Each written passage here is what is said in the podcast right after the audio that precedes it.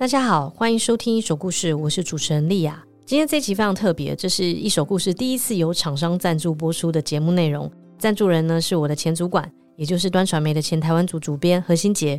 何新杰在离开端传媒之后呢，跟澎湖乡亲一起创业，成立了澎湖海鲜皇族。他跟共同创办人吕依婷都是澎湖人，他们想用不同的产品去传达澎湖的特色，有点类似于澎湖学的概念。就是把澎湖作为离岛的一个特殊性，通过在地产品将澎湖的议题跟故事分享给更多人，而不是只要提到离岛就以一种台湾本岛的角度去思考。最近他们推出了一个新产品，叫做岛啤酒。岛啤酒是一款精酿啤酒，这个啤酒里面就是融合了澎湖在地的草本植物风炉草。风炉草可以泡成茶，就变成风炉茶。据说这是澎湖人从小到大都会喝的茶。倒啤酒跟风炉茶结合，就变成了一款口味非常清爽的茶啤酒。那我自己也有喝过，非常非常好喝。目前这款啤酒呢，可以在台北西门町的飞利书店以及苗栗苑里先测店购买。那原价是一瓶两百五，现在特价两百二十。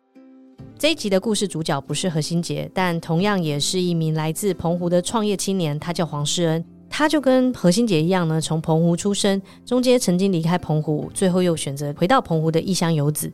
黄世恩离开澎湖到台北之后，他没有想到会遇到人生的重大挫折。他在台北发生的事情，曾经一度让他陷入了生活的困顿。最后呢，他选择回到澎湖，回到自己最熟悉的地方创业，开了一家店叫草根果子。他希望这是一个可以让异乡游子感到安心的空间。他也做了一个计划，名字叫做“弯腰青年”，是希望能够拯救日渐消亡的澎湖农地。在节目开始之前，也想跟大家分享一个资讯是：这一集呢，一手故事除了跟澎湖海鲜皇族共同推出黄世恩的澎湖故事之外呢，我们也会推出风如草通信计划。一手故事呢，会设计两款明信片，在节目播出的同时，这个明信片已经送到了澎湖。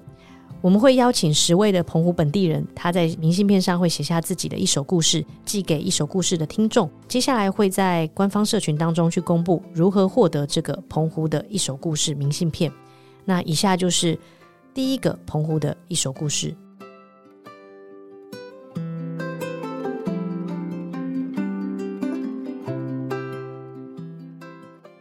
Hello，大家好，呃，我是黄世恩，今年呢三十三岁。那目前呢在澎湖这边，呃，有经营了一间蔬食茶餐厅，叫做草根果子。然后呢，在二楼的部分的话，是我们的独立书店，叫做指引测试。那么我是在二零一六年的时候从台北啊回来澎湖这边，呃，目前呢也有在澎湖这边带领一些年轻人来进行一些澎湖的农业体验。这个计划的名称呢叫做弯腰青年。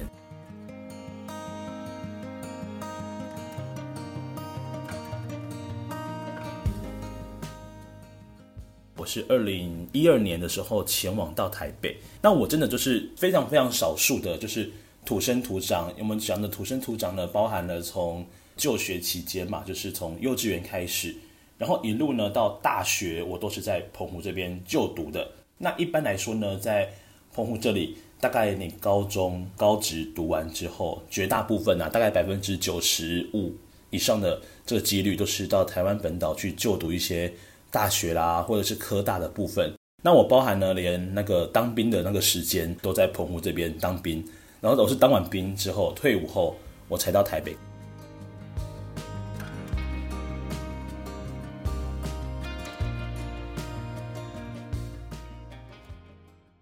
我到台北的第一份工作就是旅行社，是在一间呃目前蛮知名的呃旅行社当中，呃担任的部门呢是奖励旅游。然后那时候奖励旅游部门其实就是在针对一些。呃，企业他们如果说有一些什么 top sales 啊，然后尤其是金融啊、保险啊、呃建建筑呃建筑业啊、房仲业啊等等之类的，只要是那种 top sales，他们就是会跟我们做接洽。在这个部门当中呢，我们就是会帮他们做一个包套的规划，从食衣住行的部分，然后还要包含有娱乐的部分，就是听起来其实比较像是旅游业里面的公关行销公司的感觉。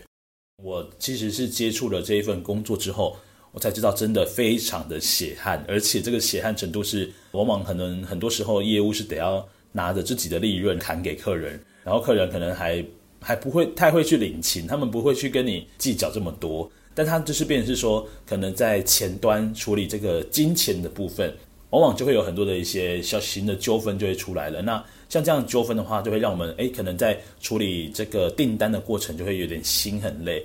其实平均月薪大概就是三万五到四万这个 range 之间。我后来一直觉得不太对劲的地方，就是我付出的时间成本实在太高了。然后我后来想通了一件事情，就是我看到我们的部门里面啊，很少会有那种家庭幸福美满。有家庭的话，很少是幸福美满。大部分的话是没有家庭，就是他不太敢会有家庭，因为除非另一半他也在公司里面，除非他也是我们部门里面的，要不然真的是很难去体谅到对方怎么可以，就是工作了这么久的时间，那可能回到家你说。还得要有什么生活情趣，我觉得那个很困难，那个可能就是倒头就睡，然后隔天继续上班这样子。那时候就是公司接了一个呃大型的金控公司，我们家是负责他们家所有人的员工旅游。那有一次他们要去欧洲，都得要提前去处理他们的机票上面的名字，所以说呢，我们都会去跟客人收护照。结果那个时候，嗯，我记得我跟他们已经要了非常久，但是他们的窗口也很努力的帮我跟他们的高层要，但是就是一直迟迟的那个名单都没有下来。那当然我也很慌张，因为机票如果有错误的话，其实是很麻烦的事情。但是那个时候只有口头的跟窗口说，那窗口其实他也非常着急。后来呢，窗口在就是机票要确定的大概前两三天就把名单赶紧传给我，他说：“哎，你就先用这份名单先 key in 吧。”那时候我还要跟公司那边去询问说，这样子真的 OK 吗？但公司其实他的立场是说，如果可以的话，就不要去硬催客人，因为毕竟客人是我们的大户。如果一直这样催缴催缴，有可能他就会被送吧，就是就不爽了。那不爽的话，有没有可能导致我们的整个企业的那种员工旅游的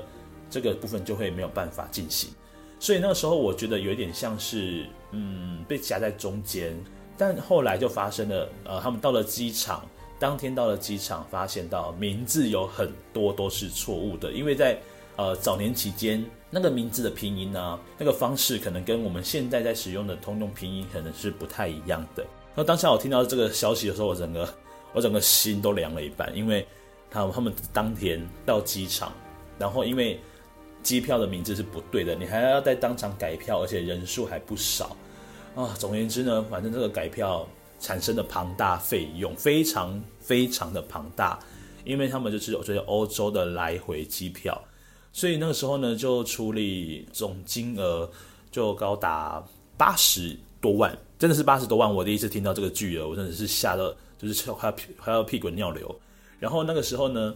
就跟公司讨论这件事情，然后公司当下是咬定说，哦，就是。我的业务过失，因为我并没有按照正常的 SOP 来走，就是我应该要拿到护照啊，来再三确认。但我觉得当下有点像是哑巴吃黄连呢，就是有有苦说不出的那种感受很深刻，就觉得啊，这社会够黑暗，就是觉得这个社会太黑暗了，对我来讲真的要崩溃了。我的当当下我的天真的要崩塌，然后我就想说，我当下我能怎么办呢？我要打电话给我爸妈吗？跟他借钱吗？我觉得这也不可能。因为我们毕竟在外生活的小朋友会有一个习惯，就是习惯报喜不报忧，所以那个时候我就想说不行，我要我要自立自强，但是我又很少有朋友可以让我借钱，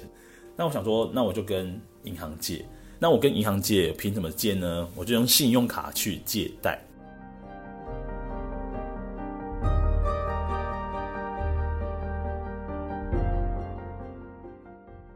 从这一刻开始。我的人生就跟这个叫做卡债的这件事情就开始扯上关系，然后哦，跟公司那个时候就是讨论的，真的也是有争执过，然后也有讨论过。那最后我们的决定的方法就是，呃，就是我们的公司呢，他负担一半，然后我负担一半。可是那个一半对我来讲，那个也是巨款，那个也是一个巨款的的部分。其实我后来才知道，因为很多的高层他们的。私生活是非常精彩的。他们会这么晚交出名单的原因，是因为他们那些高层的老，就是我们讲说正宫好了，正宫跟我们关系也都非常良好。他们如果很早的交出名单，正宫就会有时候会打电话进来，会来套话。所以说他们就会很赶着在最后一刻才会给东西出来，其实是有原因的。上面有很多名单都是他们带着什么。呃，maybe maybe 有小三小四共有。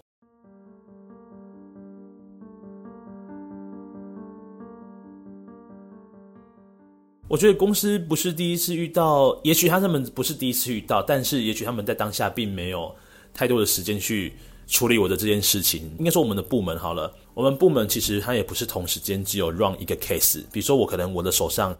可能还有呃什么汽车厂的 case 要跑。然后防中业的 case 也要跑，它是同时间，我可能一整天下来要处理好几间公司的旅行。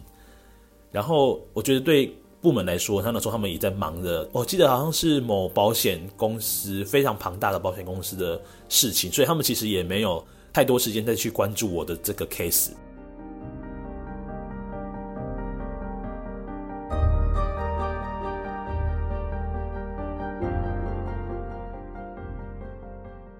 那个时候我在想的是说，我的生活真的是因为这个卡债的部分压得有点喘不过气。那当下脑海里面其实有闪过很多对生命不尊重的事情，比如说有各式各样的画面，我都想过。比如说，哎，那我是不是我们公司很高嘛？我是不是要去高一点的楼层？如果瞬间下来，是不是可以瞬间就就可以失去意识，就可以跟这个人间说再见？或者说，还是说我要用什么方法烧炭吗？烧炭是不是比较可以慢性自杀？然后就是不会有太多痛苦？那当下脑海有闪过这些话题。然后只要回到家，打开新闻，是看到类似的这种新闻的时候，就会开始投射到自己身上。但是其实当下我就会赶快的去，赶快把这个观念给导正回来，就是自己是好手好脚，然后呃还有工作能力。也许这个对我来讲，就是我生命里面第一次遇到的最大的挫折。以前真的是顺风顺水太久了，没有太没有太多有这个机会可以磨练。那可能把前面。大概将近二十年的苦难全部浓缩成这一次，对我来讲好像就是大还丹，然后只是瞬间身体没办法去适应这些效果存在而已。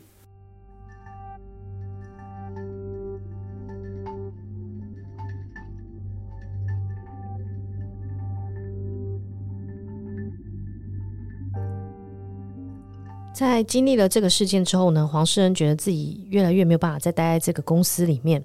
他的心情变得越来越糟，所以他做了一阵子之后呢，就选择离开这份工作。但没有想到，接下来又是一连串更残酷的考验。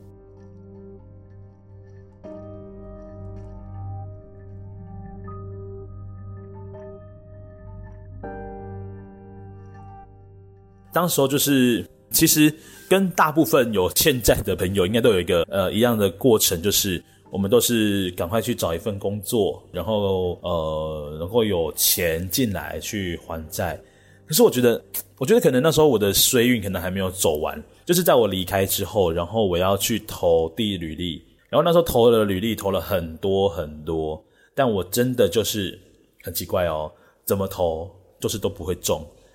甚至我还一度怀疑我的工作能力是不是有这么差。然后那个在那段期间，大概维持了将近也快要三个月的时间。然后那时候我又是一个没有收入的情况之下，所以我那时候我的食物来源最常吃的食物就是在全联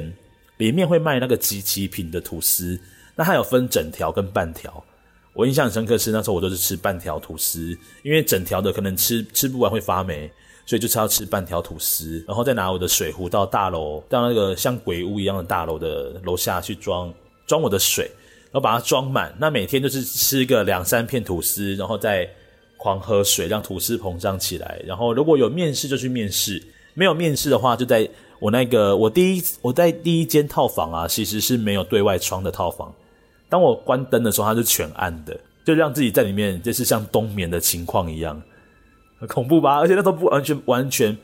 不敢让家人知道，而且其实，在那段期间，家里面的人是不知道我离职的。然后我妈，其实我其实是会每天跟我妈通电话的，因为我妈就是属于那种呃非常的传统的家庭，然后她也会想说哦，就是听听儿子在台北有没有吃东西呀、还是什么鬼的。我还印象很深刻哦，那一那个时候就是我妈就问我说啊，你有没有吃饭啊？然后那时候好像准准备寒流要来了，就是可能封面要来了。然后我妈就说：“啊，那个听说那个封面要来了，啊，你自己有没有有没有外套要多加一点这样？你知道吗？平常听到这个就觉得哦，好了好了好了。可是在那个时间，在那个阶段当中，听见这样的话是很崩溃的，就是会会大哭的那种。我就说好了，妈妈，我要去加班了，我要加班了，我要赶快先挂电话了。然后电话就赶快挂掉。而当下的我其实是在床上，然后。电话一挂完，我就立刻拿着棉被把自己包在里面，因为怕哭得太大声，就是把声音关在当中，然后痛哭一场的样子，然后哭完之后眼泪擦干，然后再继续吃吐司。大概到二零一七或是一八吧之前，我都还不太敢愿意跟其他人说这件事情。我后来离开旅游业之后，直接人生大翻转。因为那时候朋友一直在邀约，就是邀约我到他们的餐厅工作，所以我后来呢是在一间蔬食餐厅，就是卤味店里面去工作。可是因为工作对他们来说，他们的给我的要求是希望我可以去做类似主管级，但是对他们来说，我就是空降的，所以我坚持我要从打工开始，是从计时人员开始做起。也许旅游业是我的第一段人生，就是工作的第一段人生。那我的第二人生从这个餐厅开始，我就想要把自己重新的归零，因为我觉得如果我还是按照以前的那个趾高气扬的态度去工作，我觉得不见得会是比较好的。那我可能也没有办法去学到什么东西。所以当下的我呢，大概瞬间很快的把公司里面的内内外外啊、里里外外啊，都都已经搞懂了。所以那时候后来也去台中帮忙公司展店。那就有点像是自己开店的感觉。那对我来说，我觉得如果我把这个店开成功了，然后员工也培训好了，那我是不是其实就是已经具备了一个开店的特质了？过不久后，我就回来澎湖了，因为当下我觉得好像一直在做的，呃，maybe 是重复的事情，很像那个仓鼠啊，它在那个笼子里面跑滚轮，它跑得很卖力，它跑得非常非常的卖力，跑到会喘。可是它终究就还是在笼子里面的滚轮里面跑，它并不是在大草原上面跑，他很努力的跑，可是他只在滚轮里面跑。我觉得那个感觉是有是有点不太一样的，所以我后来选择就，哎，那就时间差不多啦，那我就回来澎湖，反正提早回来。那如果真的提早回来，然后创了业，那如果失败了，我自己给自己有一个心理建设，就是，诶，我这提早回来澎湖一年。那个一年当中失败了也没关系，就当做是实验的一年这样子。就是我从澎湖到台北之前，我就告诉自己，我去台北是为了要回来这里的这个故乡，所以我设定自己的时间是五年的时间。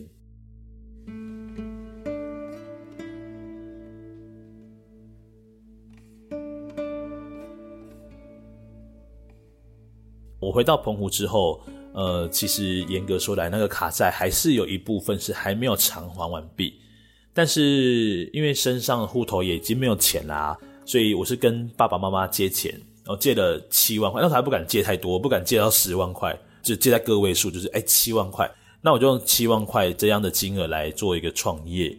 然后创业就是开了店面，然后开了店面之后才开始有些收入进来，会是比较稳定的。稳定进来之后，再慢慢的把卡债给逐一的还完，所以我是回来开店的第二年，我才真的把这个卡债给 say goodbye。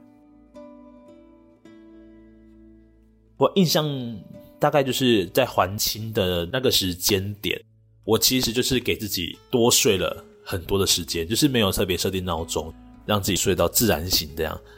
然后好像也没有什么去庆祝，诶，就感觉这也没什么好庆祝，就是。如果把卡债还完了，就是好像，因为也没有人知道嘛。但我如果去庆祝什么，就觉得好像真的有什么事情，所以就没有特别去去庆祝，反而是给自己好像有一种形式上的，我可以睡了一个好觉的感觉。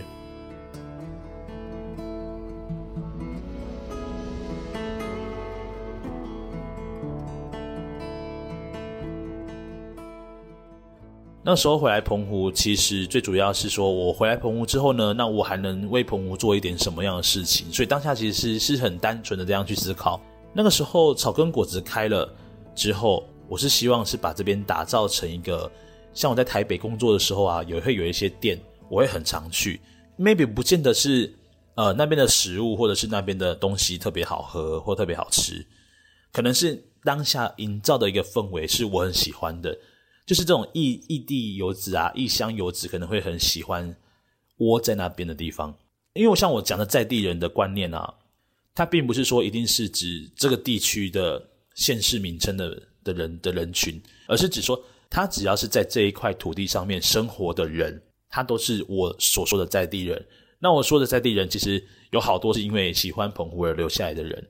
反而这些这些新澎湖人都比这些旧有的澎湖人来说，他更爱澎湖，因为他们是喜欢这个土地的。所以后来就默默的演变成草根果子，有点像是这样子的一个集散地，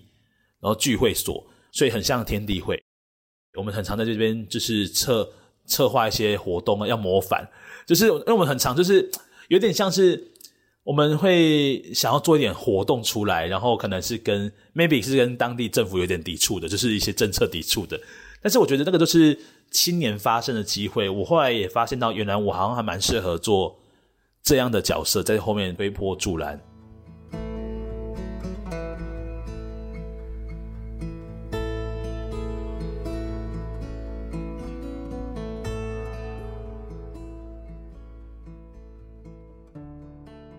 在正式的回来澎湖之前，然后呢，有放假回来澎湖，就会发现到，哎，奇怪，怎么会越来越多的农田会消失不见，然后变成了银合欢的树林？它是一个繁殖力非常的快速，而且你只要农田是很常看到有银合欢的小苗，就是它从别的地方可能那个鸟会去吃种子嘛，它大便从天上掉下来掉土壤，它就开始发芽，因为它超好长的，它超级好长，就是表示这个土地是没有人在管理的，要不然基本上只要是有人在种的地方，他们看到银合欢都会把它给拔掉。这是我小时候的记忆，就是我们到农田里面，然后拔花生啊。拔红萝卜啊，就是下面乱这样子，然后把花生夹在耳垂下面这样子。所以那个时候对我来说，农田的记忆是在小时候非常重要的一个一环。但是我后来发现到，我从几次的放假回来，有很深刻的体悟跟感受。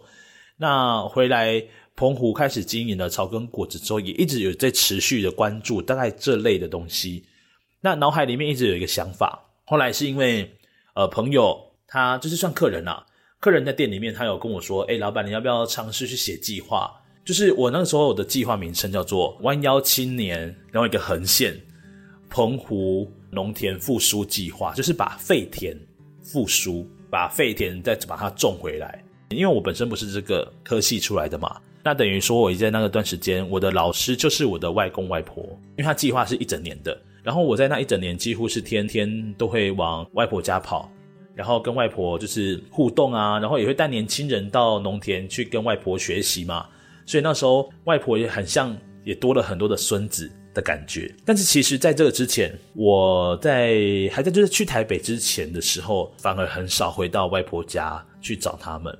那反而是弯腰青年的第一年的那个时间，我很密切的、很密集的去找外婆，然后好像把那个空缺，就是以前流失掉的那种。就是跟外婆的记忆嘛，然后就好像把它填补，就把它填满了，因为而且而且是大量填满，然后也很巧，就是在嗯，就是外婆在，就是我弯腰青年的计划差不多一年的时候，就准备要结案了，然后那个时候她有去检查她的身体状况，因为她有就是不太舒服，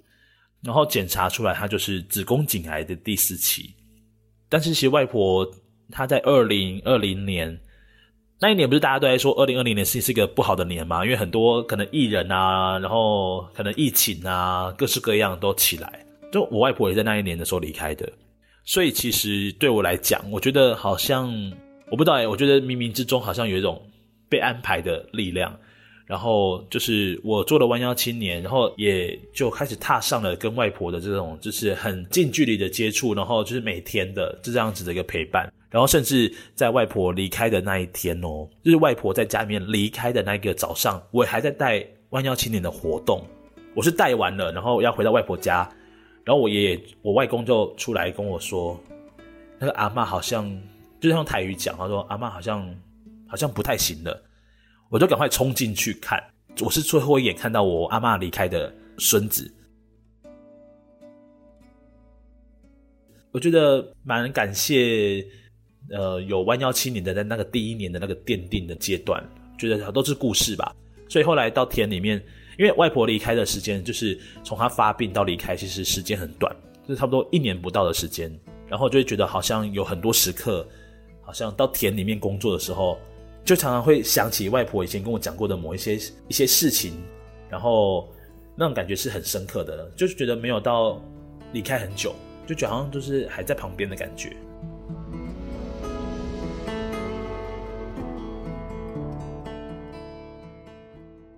弯腰青年的计划呢，从二零一一八的尾巴开始，然后呃，我执行它计划的话是一年的时间，就是按照有经费核发下来是一年的时间。然后我自己是心里面是有定一个十年啦，就是我从三十岁开始做弯腰青年，我希望到我四十岁的时候，还能够看见澎湖的农田里面还有一些人愿意往里面走，他不会被那个农变舰的方式给瞬间取代掉，因为澎湖的农变舰实在是太恐怖了，非常的恐怖。你只要有农田，你不怕没有房子盖，因为澎湖这边的官商勾结太恐怖了。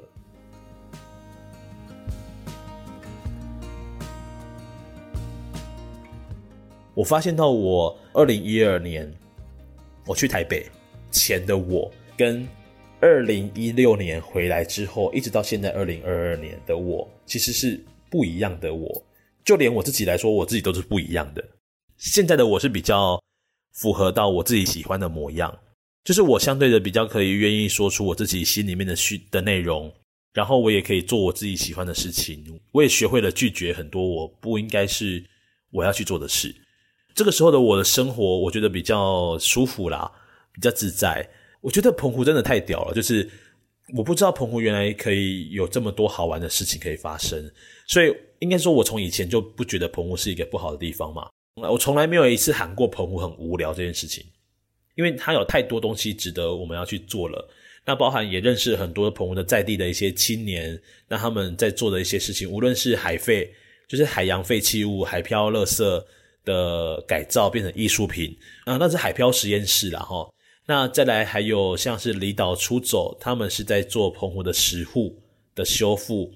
那也认识了，真的是是本科系出来的农业的一些青年返乡，他他就是在做农场。我觉得这些人都有好多故事可以说，所以对我来讲，草根果子它就是一个在收集这些故事的地方。那有一些想要来澎湖这边重新生活的一些异地留乡的年轻人，他们也会来到这边哦，去取得他们的资源、呃资讯。那我也很乐意的当做一个就是中继站，一个资讯站的部分。所以在澎湖这里真的有太多的故事可以挖掘，然后也有好多的呃一些宝藏可以在生活的过程里面去发现，然后人事物都非常可爱。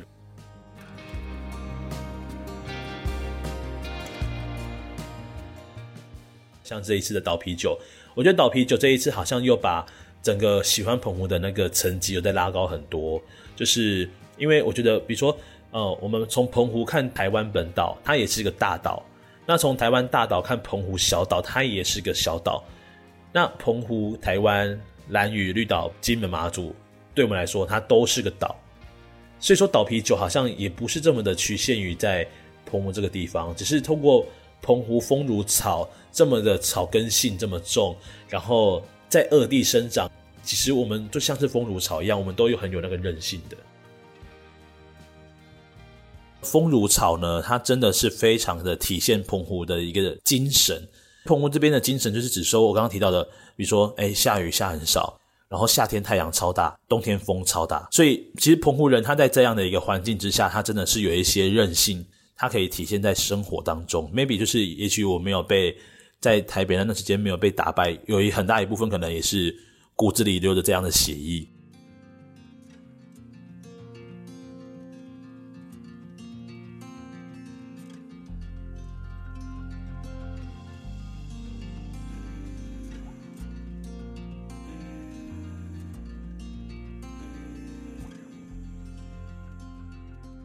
节目的最后呢，黄世恩有一段话想送给在二零一二年到二零一六年在台北打拼的自己。我想要对在二零一二，然后到二零一六八月五号之间的我，就是黄世恩，我想要对你说，在这段时间四年的过程里面，呃，你是很辛苦的，在把你的人生。做出了另外一个高度，但是也同时在这个高度的过程，你也跌入了低谷。在这个低谷的过程，我很庆幸你没有真的呃把你的生命轻易的放弃掉。那我也很开心，你在那四年当中，你可以把你自己像是呃毛毛虫变成了蛹，又变成了蝴蝶。那你是用蝴蝶的姿势飞回了澎湖，我觉得这是一件很了不起的事情。但是也在那过程当中，在那个勇的过程里面，我觉得你一定是很辛苦的，而且也是非常难过的，也非常低潮的，在度过那段时间。你要相信你的身旁有很多的好朋友，有很多的贵人，一直到现在，你的生命依旧如此的绽放你的光彩。那你要持续的好好的在那段时间撑过去。其实撑过去对你来讲都是一个很重要的一个过程，也因为你撑了过去，才能够听到现在的这段录音。谢谢你。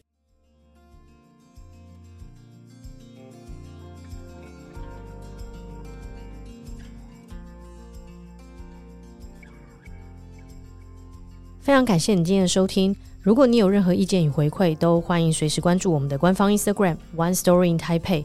那节目一开始我们所提到的风如草通信计划呢，也会在我们的官方社群当中公布活动方式。如果你想收到写下澎湖一首故事的明信片，都欢迎随时关注我们。